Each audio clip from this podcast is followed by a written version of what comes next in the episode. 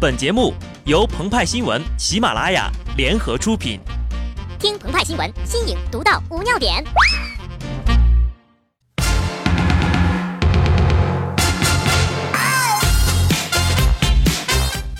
本文章转自澎湃新闻《澎湃联播，听众朋友们，大家好，我是极致的小布。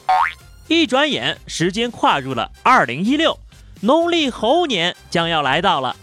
都说新年新气象。每到新年呢，人们购置新衣新帽，预示着辞旧迎新。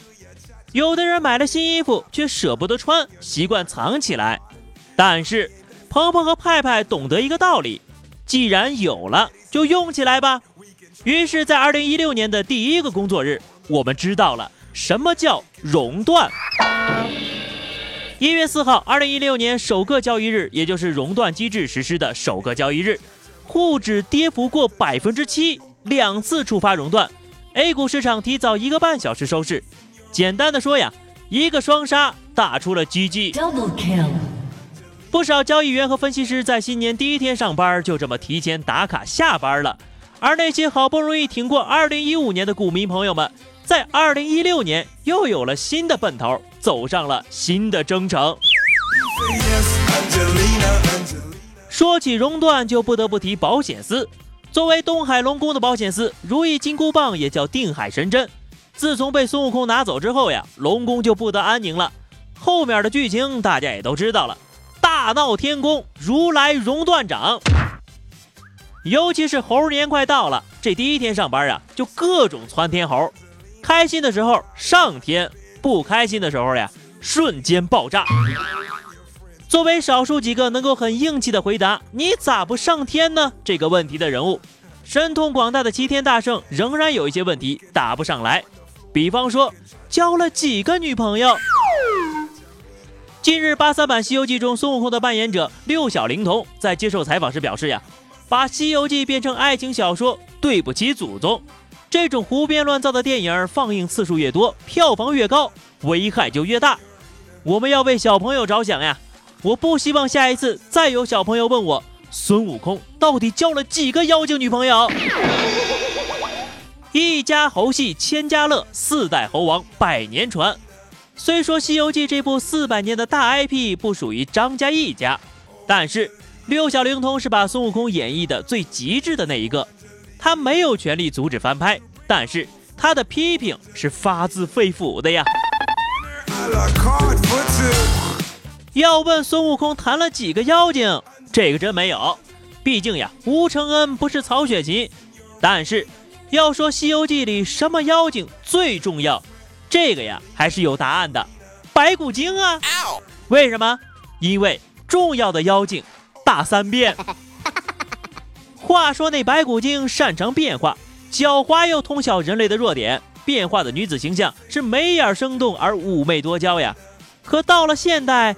也不知道是空气质量不行了，还是到更年期了，一对九阴白骨爪就这么瘦成了泡椒凤爪。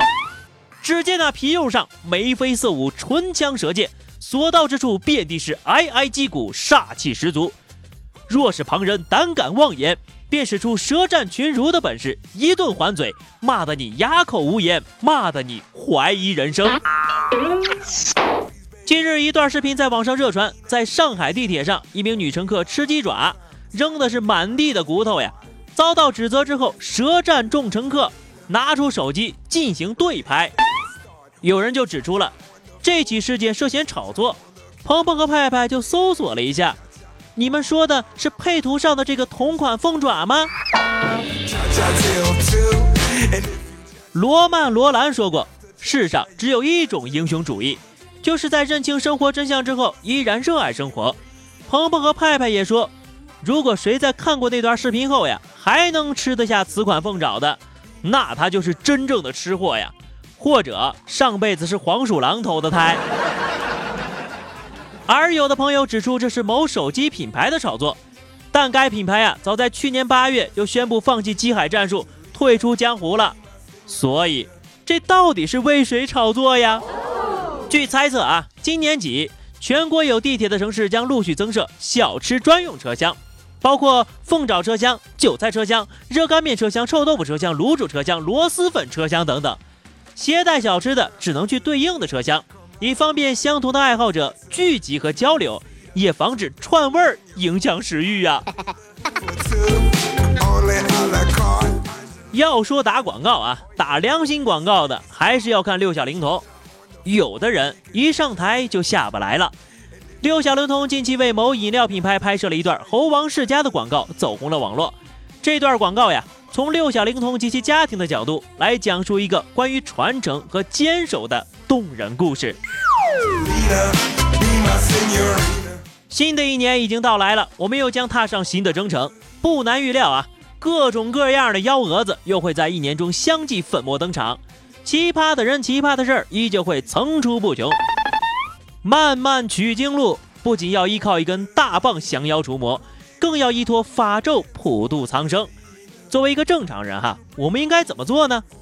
套用一句广告词儿：苦练七十二变，方能笑对八十一难。